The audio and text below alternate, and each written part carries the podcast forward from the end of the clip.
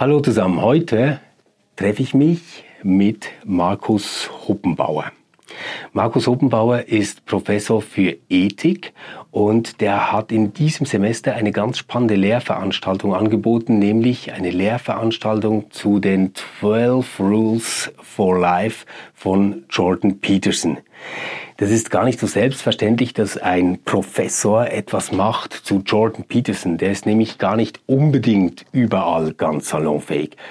Aber Ihr werdet in diesem Gespräch merken, dass Markus Hobenbauer gute Gründe hat, sich auf diesen Denker einzulassen und sich mit ihm auseinanderzusetzen und dass er auch ähm, kritische Punkte in seinem Schreiben und Reden beobachtet und die auch zur Sprache bringen wird. Ich bin gespannt, wie euch das Ganze gefällt. Hört rein, bleibt dran und gebt uns ein Feedback. Und jetzt viel Spaß mit dem Gespräch mit Markus Huppenbauer zu Jordan Petersons 12 Rules for Life. Salon um 6. Gespräche mit spannenden Gästen zu relevanten Themen. RefLab. So, herzlich willkommen im Salon um sechs. Schön, dass ihr dabei seid. Heute unterhalte ich mich mit Markus Huppenbauer. Markus Huppenbauer ist Professor für Ethik, aber kein Professor aus dem Elfenbeinturm. Er ist einer, der sich einmischt, oft auch kontrovers, ähm, und zwar in der Bandbreite von Tierethik zu Wirtschaftsethik hat er überall immer wieder starke Positionen gebracht und vertritt die auch journalistisch und zugänglich. Wir sprechen heute über Jordan Peterson. Und äh, das ist gar nicht so selbstverständlich. Mir ist Peterson begegnet in meiner Arbeit mit Studentinnen und Studenten, in diesem Fall tatsächlich mehr mit Studenten. Äh, da sind plötzlich alle mit diesem Buch rumgelaufen, ähm, 12 Rules for Life. Und ich habe dann ein bisschen recherchiert und habe auch äh, Feuilleton-Artikel gelesen, in denen Peterson gar nicht gut wegkommt. Und ähm, das Ganze haben wir dann in Zürich wahrscheinlich hautnah miterlebt bei dieser Demonstration, die gegen seinen Auftritt äh, geführt worden ist. Also man kann nicht unbedingt sagen, dass Peterson der salonfähige Kandidat ist. Jetzt weiß ich aber, Markus, du hast das nicht nur gelesen, sondern du bietest eine Lehrveranstaltung, eine ganze Vorlesung zu Peterson an. Wie kommt das? Also zunächst einmal Hallo auch von meiner Seite her, schön, dass ich hier sein kann. Ja, wie kommt es, dass ich so eine Vorlesung anbiete? Ich selbst habe Jordan Peters schon seit Jahren gekannt. Allerdings, also nicht persönlich natürlich, seine, seine, seine Schriften, respektive vor allem seine Videos.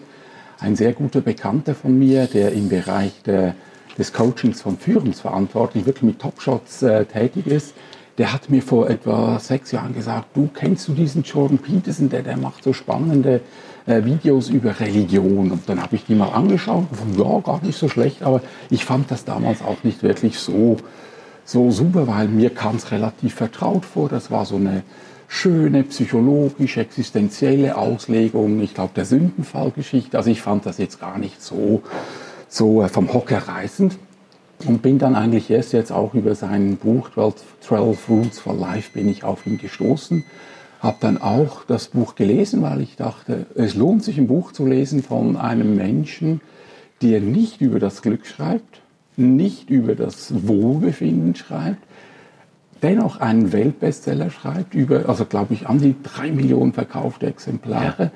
Und dann noch ein Wissenschaftler ist, der, ich würde mal sagen, gar nicht so dumm ist, Psychologe ist, sich für Religion interessiert, aber auch Evolutionstheorie drauf hat. Also das finde ich schon mal spannend.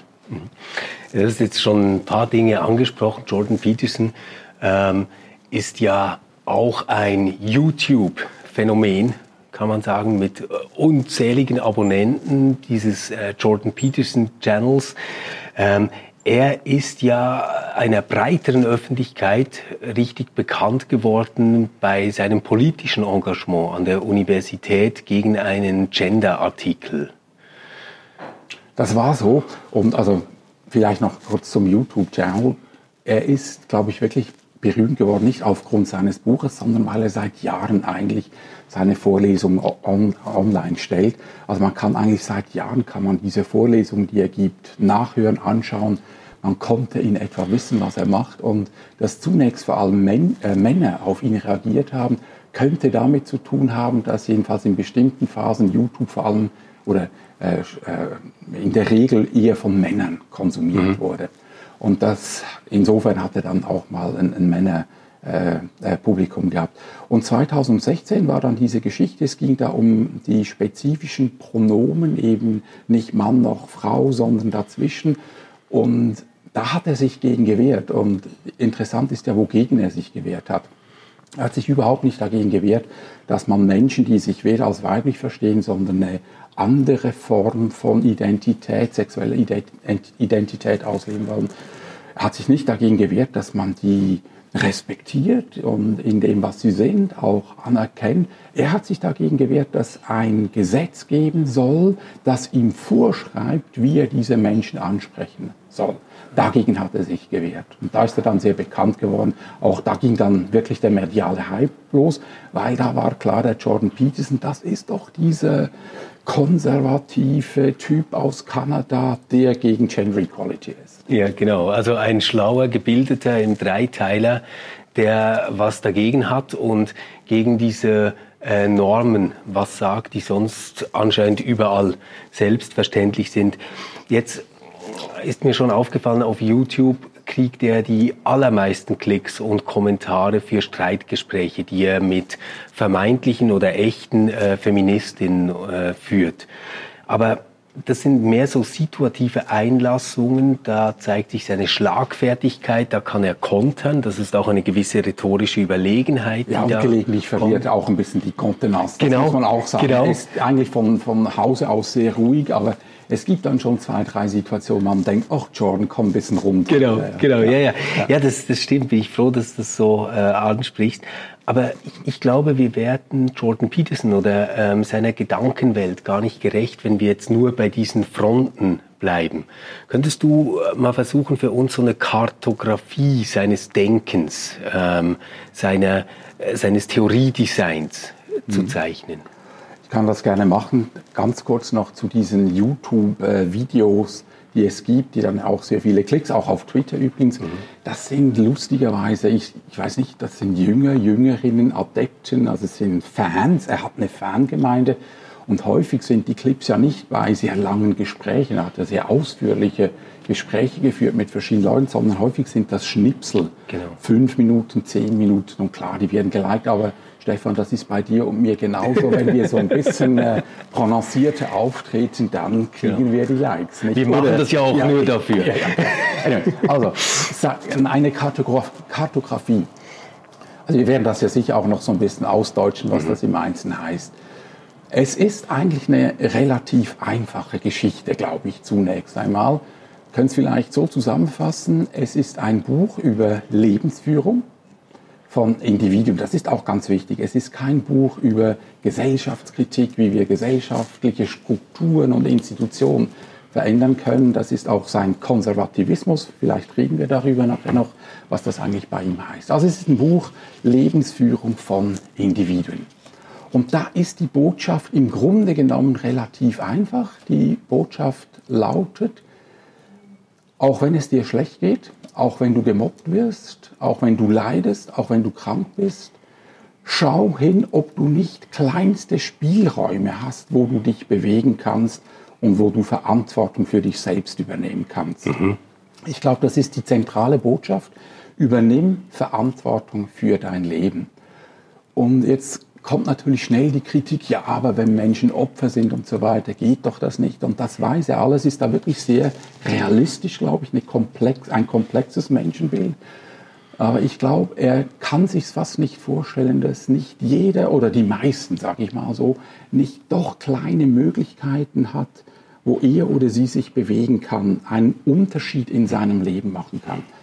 Und ich glaube, das ist das, was für ihn letztlich zählt. Einen Unterschied machen, wachsen, nicht vom Ressentiment, vom Neid, von der Trauer, von der Eifersucht zerfressen werden, sondern ein Leben führen, das sinnvoll ist. Und sinnvoll heißt eben nicht ein Leben führen, das glücklich ist.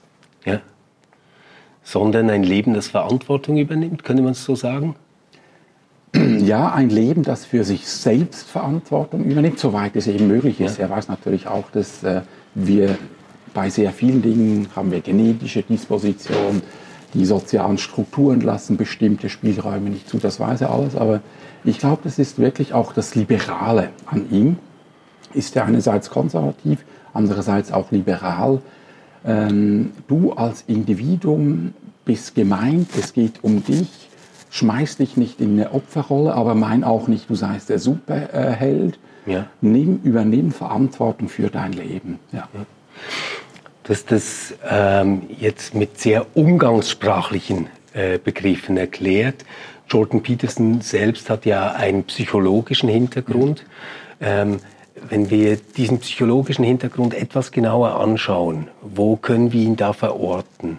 Wie ist das Verhältnis, ich sage jetzt mal Geisteswissenschaft, Biologie? Ähm, welche sind die großen Referenzen, die er aufnimmt? Mhm. Also er ist geschult und Professor ist er ja für klinische Psych also für, für Psychologie. Das heißt, er ist ein empirisch arbeitender Psychologe, arbeitet vor allem im Bereich der äh, Persönlichkeitspsychologie.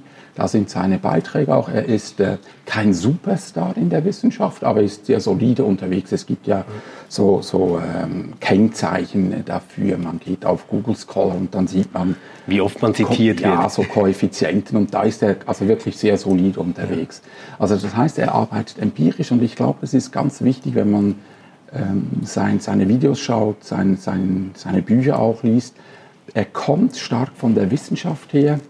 Es, er, er, versucht schon die Dinge, die er behauptet, empirisch zu unterlegen, das heißt auf Fakten sich zu beziehen. Also wenn er sagt, es gibt einen Unterschied zwischen Männern und Frauen, dann kommen äh, Studien, die das belegen mit empirischen ja. Fakten. Also das ist der, der eine Teil, wirklich empirische Wissenschaft. Zur gleichen Zeit hat er als Psychologe hatte einen stark jungschen Hintergrund, also kommt aus einer analytischen Tradition. Ich weiß nicht, ob er selbst äh, jungscher Psychoanalytiker ist, also diese Ausbildung hat, aber Jung selbst und die ganzen Religionspsychologen aus der jungschen Ecke, die sind für ihn von größter Bedeutung. Also wenn es um Religion geht, hat er einen riesen dicken Wälzer geschrieben über Maps of Meaning. Maps of Meaning genau. äh, da ist dieser Jung und dann Joseph Campbell, ein Religions Phänomenolog, Psychologe in der Linie von Jung ist für ihn von größter Bedeutung. Also das sind so die, die, die beiden psychologischen Schienen. Und daneben hat er sich offensichtlich relativ früh interessiert für Klassiker wie Dostoevsky mhm. vor allem, das ist für ihn ganz wichtig, Nietzsche ja. für ihn auch ganz wichtig. Also er kennt sehr selektiv auch Philosophie, allerdings eigentlich nur aus dem 19. Jahrhundert. Ja. Das gilt auch für die Literatur, die er häufig zitiert. Ich, ich habe da auch immer wieder das Gefühl, dass äh, das, was jetzt ähm, seine Lektüre von Nietzsche, ähm, seine Dostoevsky-Lektüre, aber auch seine Bibellektüre mhm. verbindet, ist ein gewisser ähm, Existenzialismus, ja, der ja. immer wieder durchbricht. Ja. Ich finde, das ist äh, genau das richtige Wort. Also wenn man jetzt Existenzialismus nicht im Sartreschen Sinn versteht, das ist ja sein Erzfeind, wenn schon. Genau. Äh, sondern Existenzialismus im Sinne von die ganzen biblischen Texte, beispielsweise philosophische Begriffe, das wird alles immer auf die Existenz von Individuen bezogen. Und wenn man mich fragen würde, was, was ist er jetzt religiös, weil Religion, wir werden darüber reden, ist für ihn eine wichtige Geschichte, dann ist er so etwas wie ein religiöser Existenzialist. Und das heißt dann eben tatsächlich auch, die psychologischen Begriffe sind für ihn wichtig aus der jungschen Tradition und die nutzt er dann auch, um die biblischen, aber auch äh, andere religiöse Texte zu interpretieren. Ja, ja Markus, du hast ähm, diesen empirischen Teil schon angesprochen bei, bei Jordan Peterson. Dort kommen ja auch immer diese Big Five, also der Persönlichkeitstypen vor. Und mir fällt da aber auf, wie Peterson sehr sorgfältig ist und immer wieder sagt, na, man, man kann nicht einfach jemanden auf so einen bestimmten Typ zurückführen. Und ähm, ich bin dann nochmal gespannt, was diese Typen, vielleicht könnten wir auch im Hintergrund schon mitnehmen, Archetypen etc., auch mit dem zu tun haben, was dann diese religiösen Lesungen sind, die er macht, diese religiöse Dimension. Dazu kommen wir ganz bestimmt noch. Erlaub mir noch einen Umweg über diesen Bestseller 12 Rules for Life. Ähm, ich, ich fange vielleicht mal ganz einfach an. Hast du eine Lieblingsregel unter diesen zwölf? Gibt es eine, wo du sagst, die mag ich besonders? Also ich habe die Regeln jetzt vor mir, weil ja. ich habe es ja nicht auswendig gelernt. Ich bin ja nicht in dem Sinne das ist ein, beruhigend. ein, ein ich habe eine Veranstaltung darüber ja. gemacht. Übrigens vielleicht noch ganz kurz, warum? Eben, weil ich ihn so interessant finde. Mhm. Der spricht über Lebensführung, sind ganz viele Themen drin. Da ist Psychologie drin, da ist Philosophie drin, da ist Theologie drin, da ist Evolutionstheorie drin. Und sich damit zu beschäftigen, ist einfach äh, spannend. Auch für die Studierenden, glaube ich, sehr spannend gewesen. Also welche Regel würde ich nun besonders gerne haben? Es gibt natürlich berühmte Regeln. Mhm. Vielleicht schauen wir ganz kurz die berühmteste also Regel gut. an. Stand up straight with your shoulders back. Ja.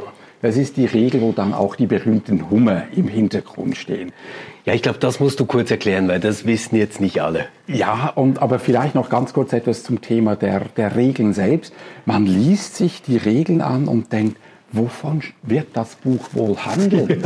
Weil ja. das ist nicht wie einem normalen Ethikbuch oder in einem psychologischen Buch, wo dann ganz klar ist, was nachher folgen wird. Also die äh, zwölfte Regel lautet beispielsweise, pet a cat when you encounter one in the street. Also wenn dir eine Straße auf der, äh, Entschuldigung, wenn dir eine Katze auf der Straße begegnet, dann streichle sie. Mhm. Hallo, was ist das für eine Regel, nicht? Und so geht das eigentlich durchs Band weg. Also die, die Regeln kommen ganz unprätentiös daher, nehmen ganz simple Dinge auf und er nutzt dann die Regel, um äh, manchmal sehr abgründige Dinge zu sagen, die man gar nicht erwartet hätte.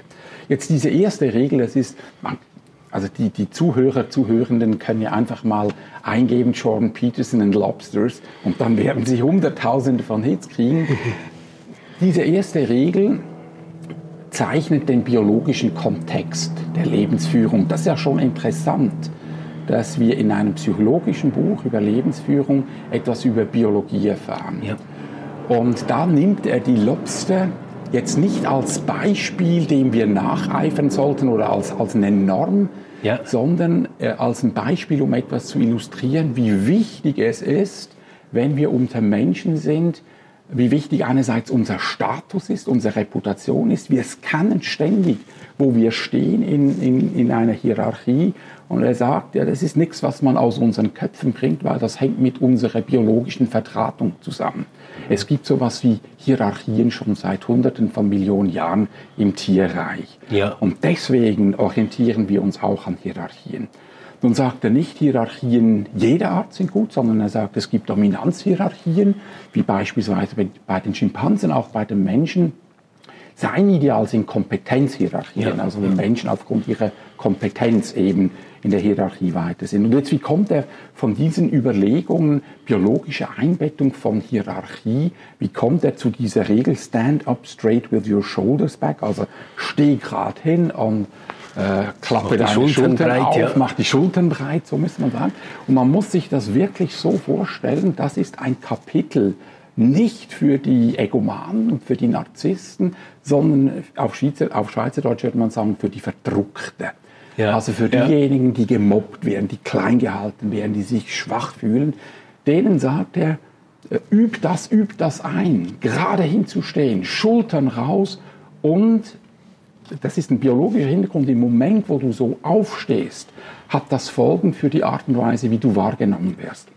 Wenn das korreliert mit einer Einstellung, ich lasse mir nicht alles gefallen, dann wirst du deinen Status verändern in deiner Umgebung, in, deiner, in deinem sozialen Umfeld. Das wird dir gut tun, man wird dich mehr respektieren. Also es geht um solche Dinge, ganz triviale Dinge letztlich. Und das baut er ein in so einen Ausblick in die Evolution äh, von Tieren wie den Lobstern. Und diejenigen, die ihm so ein bisschen böse wollen, die haben gesagt, ja, da sieht man, Jordan Peterson will, dass wir wie Lobster uns gegenseitig umbringen, weil äh, Lobster sind sehr aggressiv, die Männchen. Das ist gar nicht sein Ding. Er will nur versuchen zu zeigen, auch wir sind biologische Organismen und insofern spielen gewisse Dinge, die mit unserer Biologie zu tun haben, eben auch in unserer Selbstwahrnehmung und in unserem Auftreten eine Rolle. Ja, ja ähm, also einerseits gebe ich dir natürlich völlig recht, dass, dass äh, ja, der Vorwurf eines Biologismus ganz sicher zu kurz greift und nicht zutrifft auf Peterson, weil eigentlich könnte man ja sagen, naja, der führt mal auf, was sind eigentlich die biologischen Gegebenheiten, die wir haben und das muss man halt dann kulturell ausgestalten. Und kulturelle Ausgestaltung, wenn ich das recht verstanden habe von dir ganz am Anfang, würde heißen, ich selbst muss einen Unterschied machen. Genau. Damit trage ich zur Kultur bei. Aber auf der anderen Seite muss man natürlich auch sagen, der hat ja wahnsinnig kokettiert mit diesen Lobstern, oder? Also äh, hat, hat da Krawatten getragen mit Hummern drauf und äh, sich ja auch einen kleinen Spaß damit gemacht, oder? Hat er sie wirklich getragen? Ja, ja, er hat okay. sie getragen. Ich hat sie getragen. Aber weißt du, ja. weißt du, Stefan, da bin ich sogar froh, hat er das gemacht, also ein bisschen kokettiert, weil wenn mich irgendetwas an diesem Menschen auch aufregt, ich habe Dutzende von Stunden Videos geschaut, der Mann kommt so ernsthaft rüber. Ja, das stimmt. Er ist absolut ernsthaft, nüchtern, asketisch, ja. klar, sauber. Da ist man geradezu äh, froh um ein bisschen Ironie. Wir, wir müssen das unbedingt nochmal aufnehmen, wenn wir dann über das Religionsthema mhm. noch zu sprechen kommen. Was, was, mir schon auffällt bei diesen äh, 12 Rules for Life, die klingen ja zum Teil, du hast jetzt das mit der Katze genannt und das mit den Lobstern, aber die klingen ja zum Teil wie Ratschläge, die Eltern ihren Kindern mitgeben mhm. möchten. Also zum Beispiel, freunde dich mit Menschen an, die es gut mit dir meinen. Das könnte auch meine Oma zu mir gesagt haben, oder? Ja, vielleicht hat deine Oma hier was Gutes zu dir gesagt, lieber Stefan. Ja, das könnte sein, das ja. könnte sein, genau. Ja, und ähm, die Kritik, die ihm jetzt gerade auch in Bezug auf 12 Rules entgegengeschlagen hat, war ja die, ähm, eigentlich bist du so, ein, so eine Art Guru für junge, ähm, heranwachsende Männer, die jetzt Orientierung brauchen und bist quasi ihr Guru, der ihnen jetzt im Dreiteiler vortanzt, wie männliche Souveränität geht. Würdest du sagen, das geht nur darauf zurück, dass, dass er ein YouTube-Phänomen auch ist? Würdest du sagen, das ist ungerecht, das trifft den Punkt nicht? Also unterdessen lesen auch sehr viele Frauen. Das hängt damit zusammen, dass es jetzt ein Buch ist. Das sagt ja. er selbst. Äh, äh, Bücher werden von Frauen gelesen. Darum hat er jetzt auch Frauen in seiner Gemeinde, sag ich mal. Ich bin da so ein bisschen zögerlich, ob das wirklich ein Vorwurf ist, dass jemand ein mhm. Guru für eine Gruppe ist. Who cares? Also okay. das zeigt okay. ja zunächst einfach mal, okay, der spricht offensichtlich irgendetwas an bei, ja. bei Jungs und äh, bei Frauen hoffentlich auch. Und das kann man niemandem zum Vorwurf machen. Ich würde dann genau hinschauen, wenn ganz klar ist, er missbraucht die Leute, er hetzt sie auf und so weiter. Und das macht er definitiv nicht. Mhm. Ähm, vielleicht noch mal ganz kurz zurück. Ich glaube, dein Ausgangspunkt war ja, das sind ganz einfache Regeln, Ratschläge und das kommt jetzt so guruhaft daher. Das muss man sich, glaube ich, schon klar machen. Der Mann hat einen Riesenerfolg. Der hat einen Riesenerfolg nicht, weil er brutal kompliziert daherkommt, ja. sondern weil es ihm gelingt, ganz abgrundschwierige philosophische Begriffe, auch theologische, wie den der Sünde mhm. beispielsweise, mhm.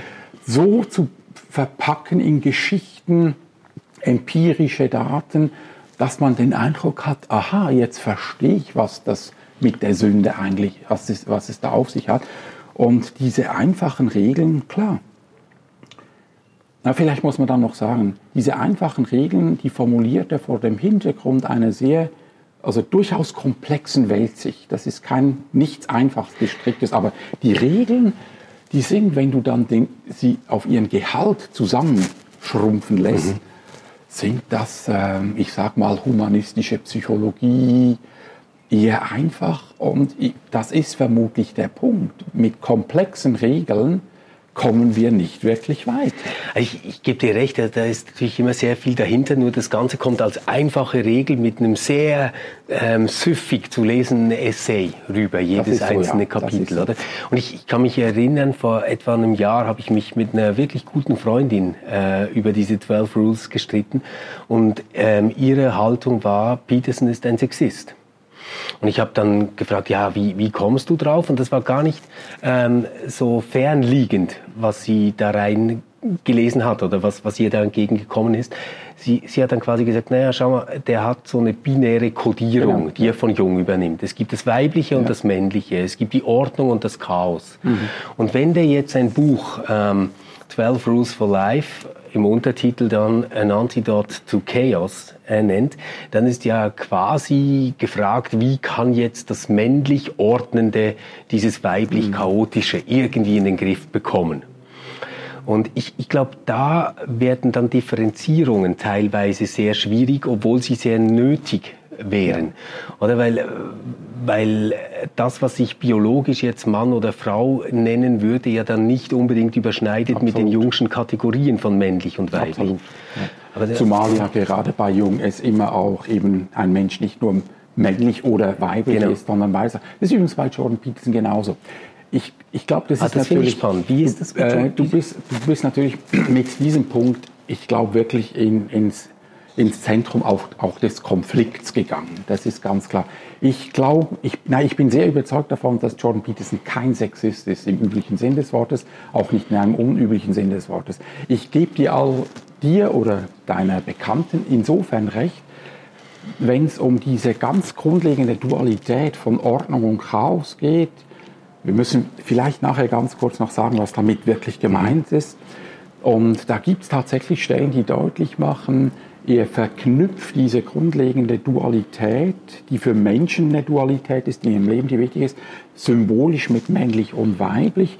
Da gibt es tatsächlich eine Schieflage. Das ist mir jetzt in der Beschäftigung über ein ganzes Semester auch nochmal klar geworden. So, so sehr ich seine psychologischen Aussagen zur Persönlichkeit von Männern und Frauen, das sind ja immer nur statistische Aussagen, keine essentialistische Aussagen, äh, schätze, da hat er wirklich eine Schieflage. Man könnte ja beispielsweise so fragen, auch wenn in der Tradition, in bestimmten Mythen, das chaotisch abgründige Gebärende mit der Frau oder mit Frauen assoziiert worden ist, warum müssen wir das heute noch machen?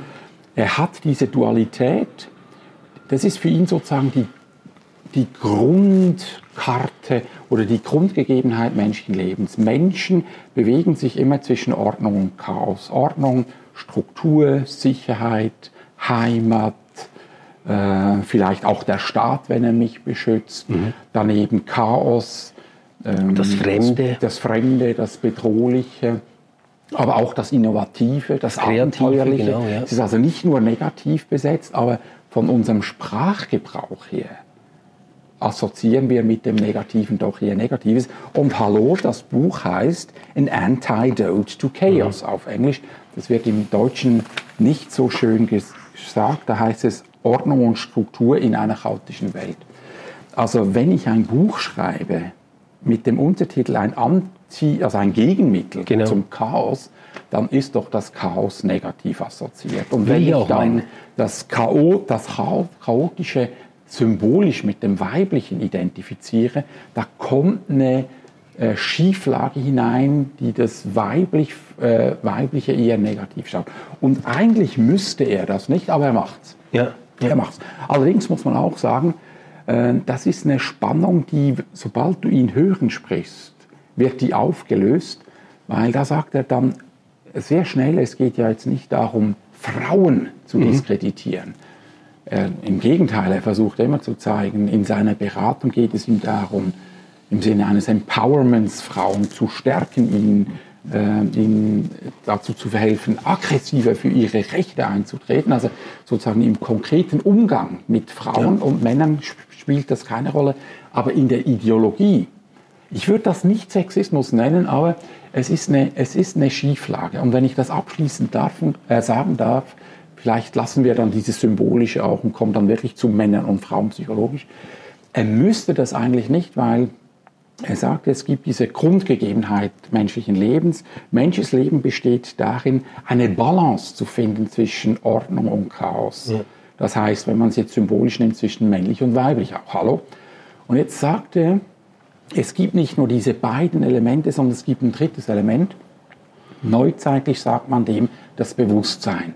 Es ist das Bewusstsein, das zwischen Ordnung und Chaos vermittelt und eigentlich hätte er mit diesem Terminus oder diesem dritten Element des Bewusstseins eine Möglichkeit, sozusagen seine, sein, seine, sein Weltbild, sein Menschenbild Geschlechter indifferent zu formulieren, sage ich mal, eben nicht diese Schieflage zu haben. Ja, das macht ja. er nicht. Und da muss man aber, das, ich meine, hallo, zeig mir mal jemanden, bei dem man nicht relativ schnell zeigen kann, da gibt es bestimmte Probleme. Ich würde sagen, da ist ein Problem, aber das ist für mich kein so großes Problem, dass man jetzt sagen muss, er ist ein Sexist, ich muss den nicht lesen. Ja, nein, ich, ich möchte auch gar nicht auf diese Ebene ziehen und vielleicht hilft es tatsächlich, wenn wir das Symbolische ein Stück weit verlassen. Ähm, vielleicht ist ja das, was uns hier beschäftigt oder entgegenschlägt, auch noch ein Restbestand griechischer Ontologie. Oder wir haben das Ewige mhm. und wir haben das Veränderliche, mhm. wir haben das Feste und wir haben das Bewegliche, wir haben das Männliche und wir haben das Weibliche. Und ähm, in einer jahrhundertelangen Tradition haben wir ja gelernt, quasi das als etwas, ich sage jetzt mal so, naturgegebenes, als etwas Seiendes zu interpretieren. Mhm. Und ähm, gerade in seiner Linie eigentlich, die sagt, naja, du kannst aber an deiner Persönlichkeit arbeiten, du kannst ähm, Ordnung in dein Chaos bringen, mhm. um es mal ganz konkret zu sagen. Oder manchmal muss man auch Chaos, Chaos in in die, Ordnung bringen. Genau, Chaos in die Ordnung bringen, genau. Ja, ja. Ähm, ist ja eigentlich das, was, was er über Selbstwirksamkeitserfahrungen und Momente zu erreichen versucht, viel entscheidender als das, was biologisch gegeben ist. Also wäre er dort sehr nahe an ähm, kulturtheoretischen Approaches äh, zu dem, was ein Mensch ist, auch zu äh, gewissen Gender-Theorien, als ihm wahrscheinlich selbst bewusst ist, oder? Ja, okay, also ob er wirklich so nah bei den Gender Equality Theoretikerinnen ist, das würde ich bezweifeln, weil ein ganz starker Drive in seinem Buch ist eben zu sagen, nein, Geschlechter, die sind nicht einfach sozial konstruiert, wie das die Gender Equality Leute ja sagen würden. Er würde auch nicht sagen, dass die soziale Umgebung überhaupt keine Rolle spielt, aber zunächst einmal sagt er, die Biologie spielt in einem gewissen Rahmen auf jeden Fall eine Rolle. Also die Tatsache, die Tatsache dass 99 Prozent der Menschen, die zur Welt kommen, Mann oder Frau sind, völlig unabhängig davon, ob sie sich dann entscheiden, mit Männern oder Frauen zusammen mhm. zu sein. Die Biologie spielt eine Rolle.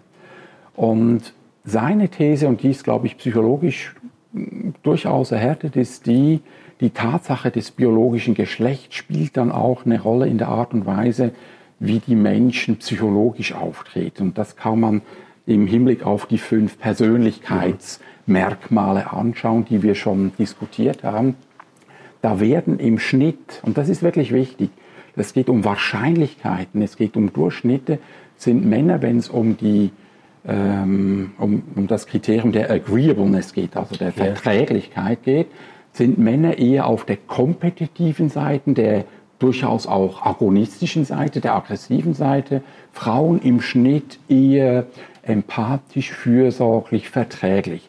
Das sind Durchschnittswerte. Das heißt, wenn man jetzt 1000 äh, Frauen und 1000 Männer nimmt, dann wirst du am einen Rand der Frauen durchaus Frauen finden, die sind bei diesem Persönlichkeitsmerkmal sozusagen äh, also stärker als Männer sogar. Genau. Äh, Weibchen. Und genau. Und insofern würde Jordan Peterson dann sagen, einfach eine Frau in ein Gremium zu nehmen, weil sie eine Frau ist, bringt nichts. Ja. Zunächst einmal, weil vielleicht hast du eine Wahrscheinlichkeit, dass die psychologisch was anderes reinbringt, aber es ist nur eine Wahrscheinlichkeit. Du kannst auch eine Frau reinkriegen, die genauso brutal ist wie irgendein Mann. Also und das heißt, wichtig sind hier die psychologischen Wahrscheinlichkeiten, über die er spricht. Und die sind, die gründen biologisch. Und ich glaube, was nun enorm wichtig ist für ihn, es gibt selbstverständlich Spielräume. Mhm. Und wenn ich das recht verstanden habe, beklagt er das ein bisschen und da wird man ihm vielleicht dann auch Sexismus vor, dass wir in einer, jedenfalls in der Campuskultur der Vereinigten Staaten eher in einer Kultur leben würden, die verweiblicht sein, wie er das nennen würde, weil bestimmte traditionell als weiblich geltende Persönlichkeitsaspekte wie eben nicht aggressiv zu sein, den anderen zu schonen, fürsorglich zu sein, weil das gefördert wurde und dadurch eben das männliche äh, traditionell männliche, antagonistisch wettbewerbsorientierte, das Aggressive auch unterdrückt werde.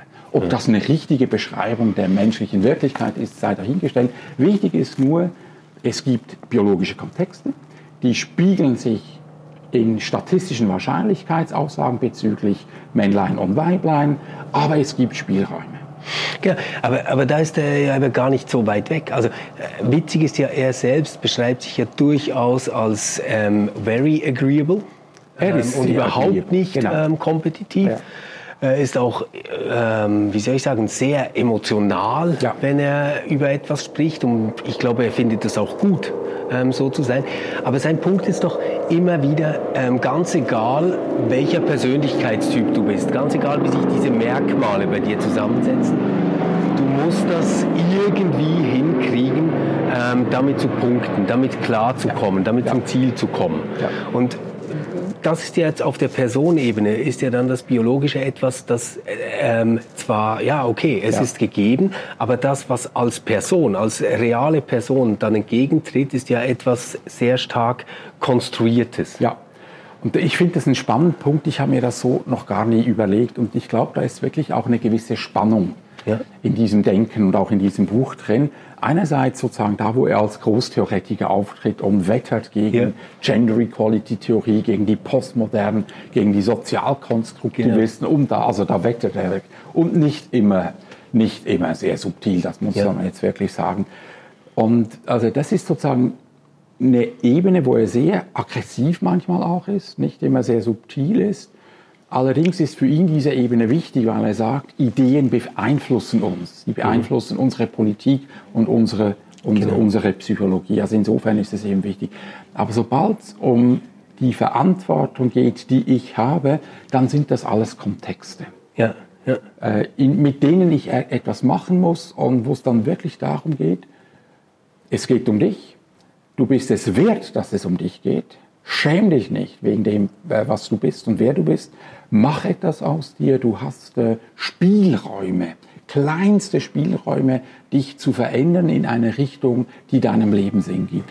Und da hast du völlig recht. Da spielt dann, spielen dann diese Gender Equality Geschichten keine wirkliche Rolle mehr, es sei denn, es gäbe Männer, die wirklich darunter leiden, dass es Feministinnen gibt. Nicht? Dann würde es vielleicht einen Unterschied machen. Aber das, wird auch, das ja. ist ja dann wirklich das noch die Frage. Das wollen wir jetzt nicht. Genau. genau. Komm, wir, wir ähm, haben da, glaube ich, einen interessanten Punkt ähm, berührt und hüpfen jetzt aber fröhlich weiter genau. zu diesem nächsten großen Thema Religion bei Jordan Peterson. Ähm, du hast es jetzt mehrfach schon anklingen lassen. Religion ist ein wichtiges Thema bei Peterson. Peterson. Was ist theologisch, was ist religiös besonders interessant ähm, in dem, was er schreibt, in dem, was er sagt, in dem, was er denkt? Also wenn er über Religion spricht, muss man vielleicht zwei Ebenen auch unterscheiden. Er hat eine Ebene, also wenn ich jetzt als Wissenschaftler reden würde, dann ist das eine funktionale Ebene. Das heißt, er spricht über die Funktion von Religion im menschlichen Leben, für Individuen, aber auch für die Gemeinschaften.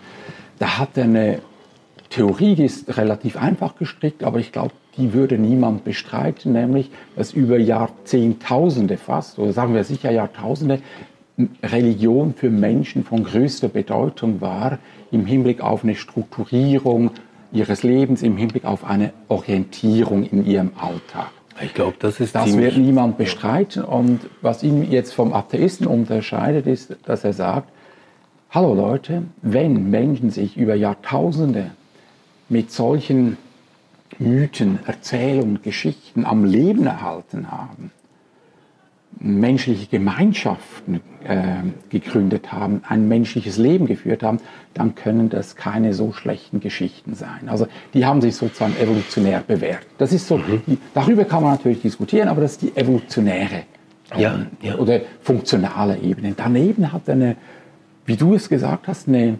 existenzialistische Einstellung, wo Religion was wird, was für den Einzelnen ganz wichtig ist, allerdings jetzt nicht im Sinne einer Frömmigkeit, wo die Beziehung zu Gott ganz im Vordergrund steht. Vielleicht reden wir noch, noch ganz ja. kurz darüber, ob er eigentlich an Gott glaubt oder nicht. Es ist, sind eher, ich habe, oder Menschen haben Probleme mit Eifersucht beispielsweise in ihrem Leben. Und dann ist die Frage, wie gehe ich damit um, dass mich das nicht vergiftet, damit es meine Beziehung zu meinen Nächsten nicht vergiftet. Kein und Abel. Da war mhm. doch auch schon so eine Eifersuchtgeschichte. Da hat einer seinen Bruder umgebracht, weil er eifersüchtig war, dass sein Bruder von Gott besser wahrgenommen wurde als er. Ja. Und dann nutzt er solche Bilder im Hinblick darauf, wie können wir eigentlich mit solchen Phänomenen umgehen. Also er nutzt biblische Geschichten, übrigens auch andere Geschichten, ähm, vor allem die Geschichten aus dem Anfang des, äh, des, des Ersten Testamentes, also Genesis im erster Linie, dann einige Geschichten von Jesus, um sozusagen das eigene Leben von Menschen zu interpretieren, es, äh, damit so eine Art Dynamik entsteht, damit sie sich besser verstehen und aus bestimmten Situationen sich herausentwickeln können. Also eine sehr, einerseits eine sehr unmittelbare Zugriff einen unmittelbaren Zugriff auf biblische Texte. Aber es geht nirgends um die Frage, ob Gott existiert oder nicht, weil ja. das sind dann eben Archetypen, das sind verdichtete Situationen, Geschichten, die menschheitsgeschichtlich wichtig sind, die uns zeigen, was es heißt, ein Mensch zu sein oder nicht zu sein, welche Versuchungen es gibt. Die Versuchungsgeschichten sind ganz wichtig.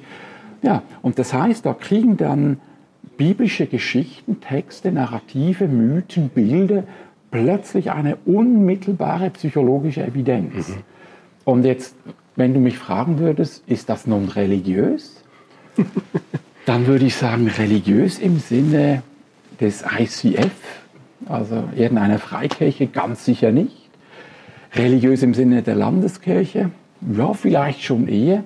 Aber wenn du den Kerl fragst, glaubst du an Gott, dann beginnt er sich zu winden. Also, weil das interessiert ihn nicht. Ja, ich, ich, ich fand eigentlich seine Antwort darauf, mindestens die, die ich kenne, ähm, sehr interessant. Die passt wunderbar zu dem, was wir bis jetzt mhm. besprochen haben. Oder? Dass er sagt, naja, ähm, Leute, ich bin Psychologe. Genau. Wenn ihr mich fragt, äh, was jemand glaubt, dann höre ich nicht drauf, was der oder die sagt, sondern ich schaue drauf, ja. wie sich jemand verhält. Genau, ja. Und das ist ja eigentlich ähm, eine ziemlich verrückte Sache. Also eigentlich ist es sehr naheliegend, aber ich, ich würde jetzt mal sagen, so für eine Mainstream-Theologie doch ziemlich verrückt, dass man sagt, naja, ob du an Gott glaubst oder nicht, das kannst du wissen, wenn du darauf achtest, wie du lebst. Könnte man das so sagen?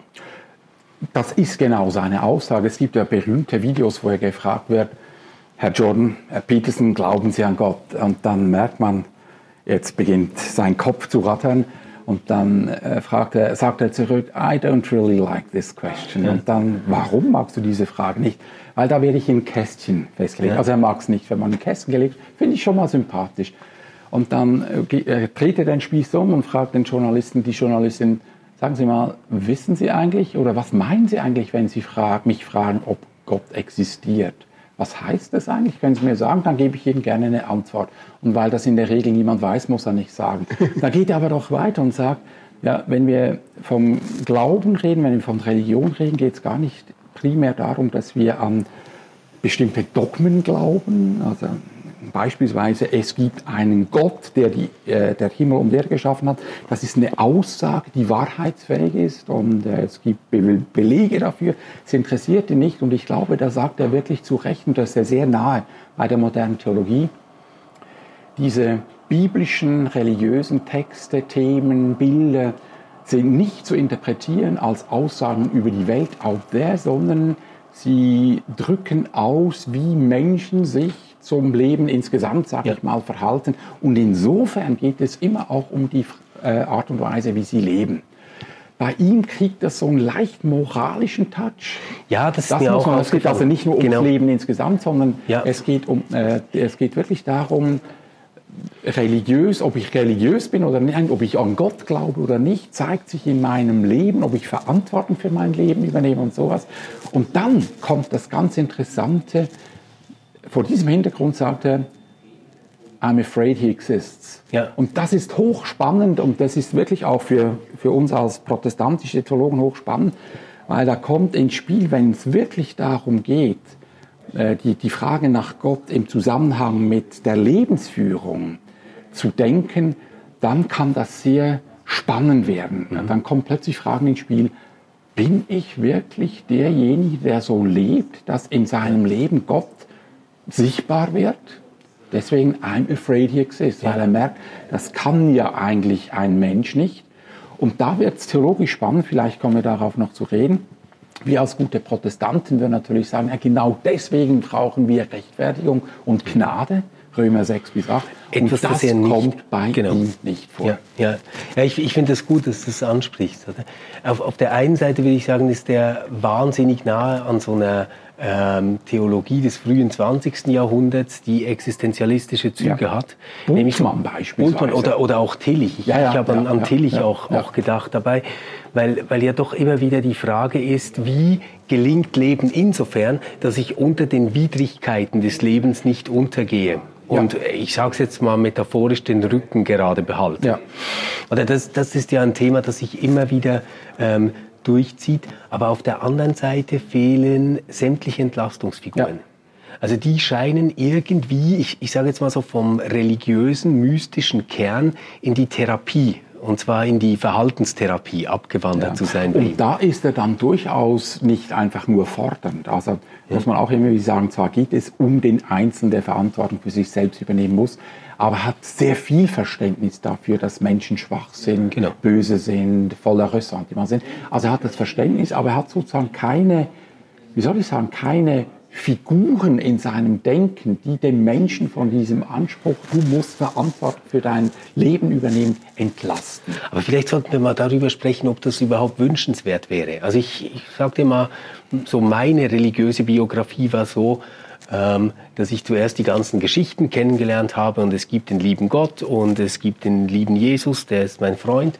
Und ähm, natürlich werde ich immer wieder schlimme Dinge tun und Fehler machen, aber dann geht es nur darum, dass ich es bereue und sage, das gilt alles nicht, weil Jesus ist immer noch mein Freund. Das wäre jetzt etwas, was ich mir niemals wünschen würde für meine Kinder, dass die so aufwachsen, mhm. dass die sowas denken. Da wäre es mir persönlich jetzt näher, zu sagen, okay, ähm, wir strauchen immer wieder, shit happens und ich habe sogar gemacht, aber nächstes Mal mache ich es ein bisschen besser. Mhm. weil, weil das, das andere hat immer diese Gefahr zum Fatalismus, ja. zum ähm, Verantwortung dann eben mhm. doch nicht zu übernehmen. Mhm. Ja, das ist ein guter Punkt. Er verfolgt diese Spur nicht wirklich Nein. weiter. Es gibt einen Hinweis im, im 12 Rules for Life, da Nietzsche ist ja einer seiner Säulenheiligen und da erwähnt er mal so am Rande, dass Nietzsche am Protestantismus insbesondere diese Rechtfertigungstheologie kritisiert hat. Ja. Und das nimmt er aber nicht auf. Und da würde es jetzt theologisch hochspannend. Wie, wie, wie bringen wir da jetzt theologisch gesagt Rechtfertigungsspiel? Aber man muss da auch aufpassen, dass man ihm nicht zu früh sozusagen Moralismus unterschiebt und, und mhm. solche Dinge. Ich, ich glaube, sein Punkt ist wirklich der, noch einmal, es geht um dich selbst, Du bist es wert, dass du dich um dich selbst kümmerst. Du bist so wertvoll, dass es nicht in Ordnung ist, wenn andere dich kaputt machen. Und du hast, auch wenn dich andere kaputt machen, auch wenn du leidest, auch wenn du eifersüchtig bist, hast du Spielräume. Ja. Das ist schon mal nicht nix. Also diese, diese, vielleicht die Ernsthaftigkeit auch. Es gibt, vielleicht kann man so sagen, und das nimmt deinen Punkt auf, es gibt keine Ausflüchte. Radikale Ehrlichkeit, auch ja, du, wir scheitern immer wieder, sogar ganz, ganz dramatischer bei ihm. Ein Mensch, der nicht erkannt hat, dass er fähig ist zum Bösesten überhaupt, genau. der hat sich selbst nicht erkannt. Und diese wirklich radikale Offenheit, Ehrlichkeit sich selber gegenüber, die können wir natürlich schnell mal mit so ein bisschen Rechtfertigungstheologie überpinseln. Das ist tatsächlich. Oder und dann, dann wäre es ein Überpinseln. Aber er hat ja eigentlich einen ganzen Teil der Rechtfertigungslehre drin, nämlich diesen ersten wichtigen Teil, der überhaupt erst eine Erklärung dafür liefert, dass wir frei sind mhm. in unserem Handeln. Also die Freiheit verteidigt er ja gerade ja, durchs Band, ja, oder? Ja. Weil er ist ein Liberaler, das muss man genau. auch sagen. Wir haben jetzt eher über seine konservativen Seiten gesprochen. Er ist ein, ein, wirklich ein Liberaler im, im 19. Äh, Jahrhundert sind. Also das Individuum, das Verantwortung für sich übernimmt. Und, und diese Verantwortung kommt von einer Freiheit her, oder? Ähm, ja. Ich darf ich noch ganz kurz ja, etwas gerne. zum Stichwort der Gnade sagen. Wir haben jetzt eben, das sind jetzt so ein bisschen theologische äh, Gespräche, die wir führen, aber die darf man eben bei Jordan Peterson führen. Wir haben eben gesagt, Gnade kommt bei ihm nicht vor. Das stimmt so nicht ganz. Es gibt ein Kapitel, das ist das siebte Kapitel, äh, die siebte Regel. Das ist meines Erachtens das Schlüsselkapitel des ganzen mhm. Buches, so wie ein Scharnier, kann man vielleicht auch sagen. Ähm, die englische Regel lautet, pursue what is meaningful, not what is, what is expedient. Also es geht darum, äh, hab Lebensziele, wo es um Sinn geht, die Sinn generieren und nicht fokussieren, nicht einfach auf das Angenehme, Nützliche, hier auch eine Opfergeschichte äh, trennen. Um Sinn zu erfahren, musst du Opfer bringen. Opfer heißt nichts anderes als nicht einfach immer unmittelbar deinen Präferenzen zu folgen. Das ist Opfer bringen. Und in diesem Kapitel, übrigens das Kapitel, in dem das einzige Mal, dass der, der Titel des Buches, nämlich The Antidote to Chaos, vorkommt, weil Sinn ist dieses Antidotum. Ja. Also es ist nicht Ordnung und Struktur in diesem äh, Sinn, wie wir es vorhin diskutiert haben, sondern Sinn. Ja. Sinn ist das Gegenmittel gegen Chaos. Und da ist ganz spannend, sprachlich zu schauen. Sinn ist nichts, was out there ist, in der Welt ist, was ich beobachten kann, sondern Sinn stellt sich ein. Also da hat er ganz fast rezeptive, eine Rezept, also äh, Ausdrücke, die Rezeptivität ausdrücken. Sinn konstruiere ich auch nicht, sondern indem ich äh, ausgerichtet bin auf übergeordnete Ziele, indem ich versuche, aus mir einen besseren Menschen zu machen, indem ich versuche, die Welt selbst sogar zu einem Ort zu machen, der besser ist, stellt sich für den Menschen Sinn ein. Und das ist natürlich dann fast, das ist kein Deus Ex Machina, aber es hat fast die Funktion von Gnade. Also ein, ein, ein Leben, das lebenswert ist, ist nur ein Leben, das Sinn hat. Und Sinn kannst du letztlich nicht selbst produzieren. Du musst dich auf den Weg machen, Verantwortung für dich Sinn verfolgen, könnte man sagen. Sinn, also äh, gute Ziele verfolgen. Ja. Also ähm, ja, müssen wir jetzt nicht im Einzelnen sagen. Und dann stellt sich Sinn ein. Also dann könnte man quasi sagen, dieses siebte Kapitel, also verfolge das, was sinnvoll ist, nicht das, was angenehm ist oder wie auch immer, ähm, das wäre eigentlich dann ähm, dieses liberale Scharnier, das alles zusammenhält.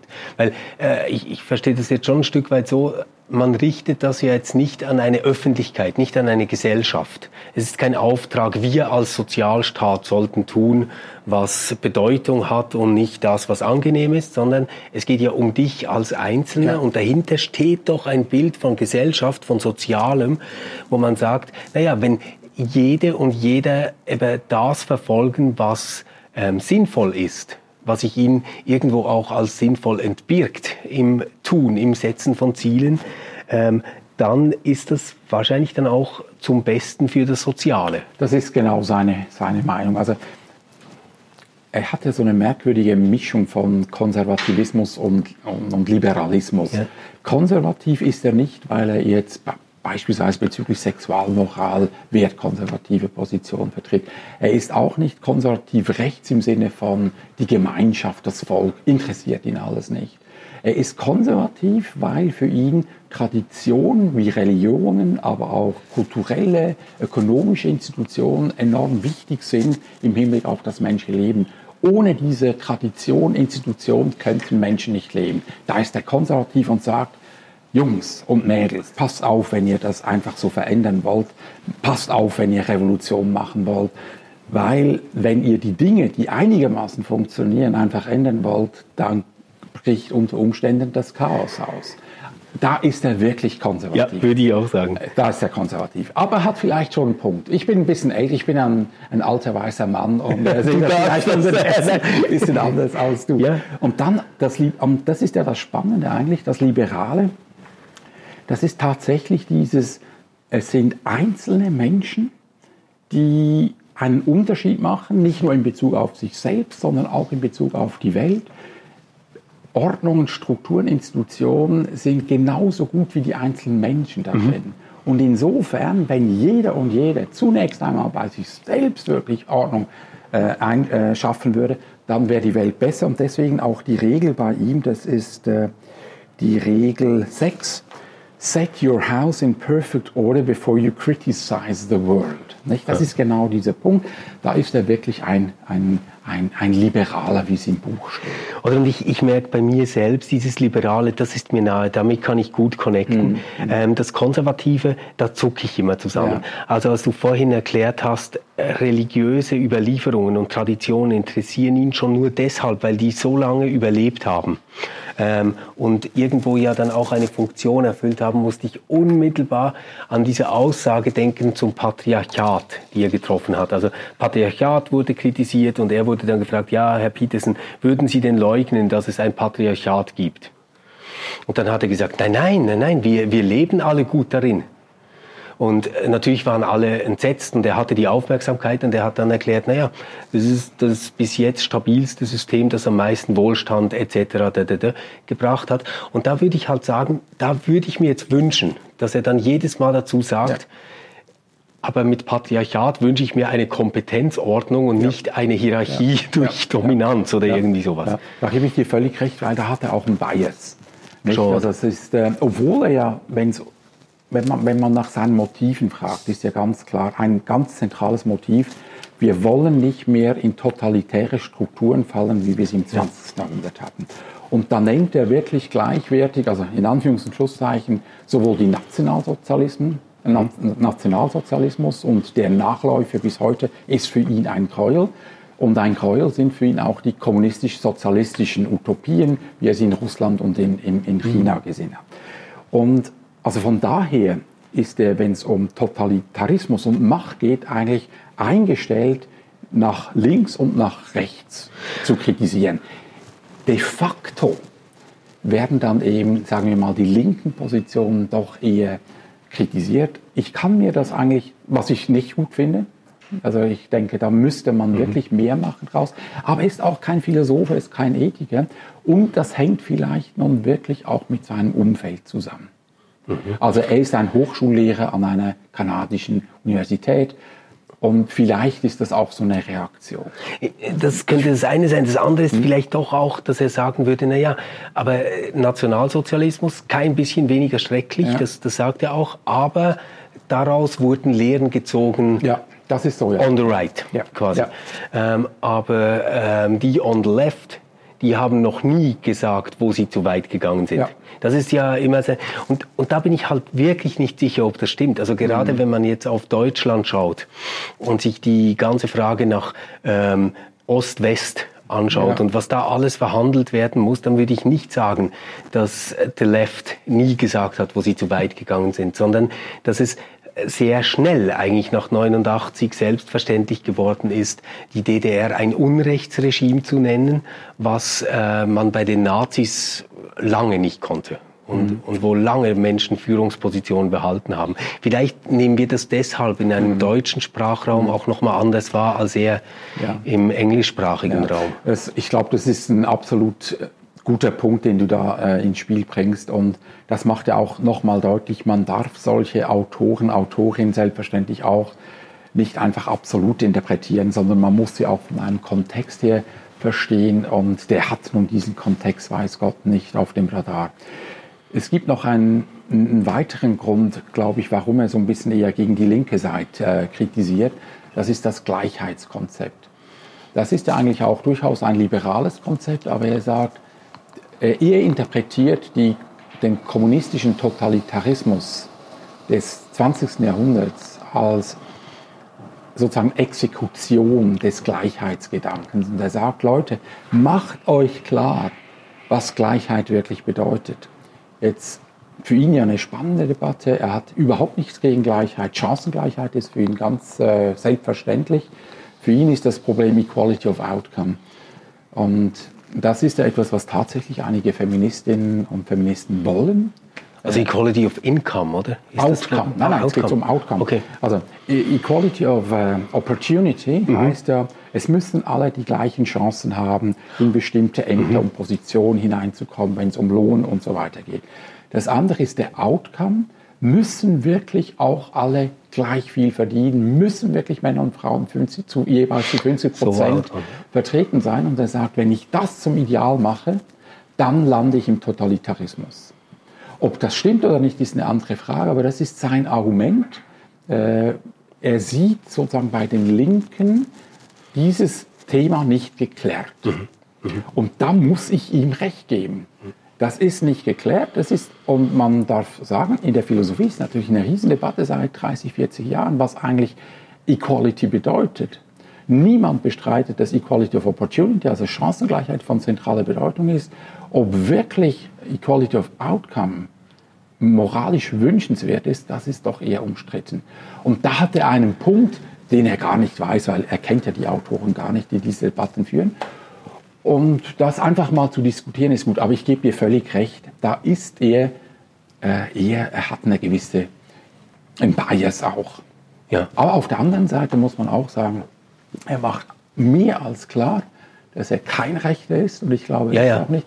Es gibt auch immer wieder so ganz fast en passant, liebe Leute, auch in, äh, im, im, im, Gleichheitskapitel, also das ist Rule 11, wo er dann sagt, es gibt durchaus Punkte, wo ich äh, bei den Linken im Boot bin, zum Beispiel das Thema der sehr ungleichen Verteilung von Macht und Vermögen, mhm. hält er für ein Problem. Da ist er dann wieder bei den Linken, aber es wird nie zum Thema. Genau, ja. Er, er erwähnt es vielleicht mal kurz, aber es wird nie zum mhm. Thema. Markus, leider sind wir schon fast ganz am Ende der Zeit. Ähm, ich hätte jetzt Was gerne noch darüber weitergesprochen, wirklich. Ähm, ich stelle dir jetzt eine Frage, die dir als Wissenschaftler etwas unangenehm sein muss. Das werden wir gleich sehen. Wir haben so eine Tradition in der populären philosophischen Literatur, dass wir Jahrzehnte einteilen nach ihren Autoren und Ideen.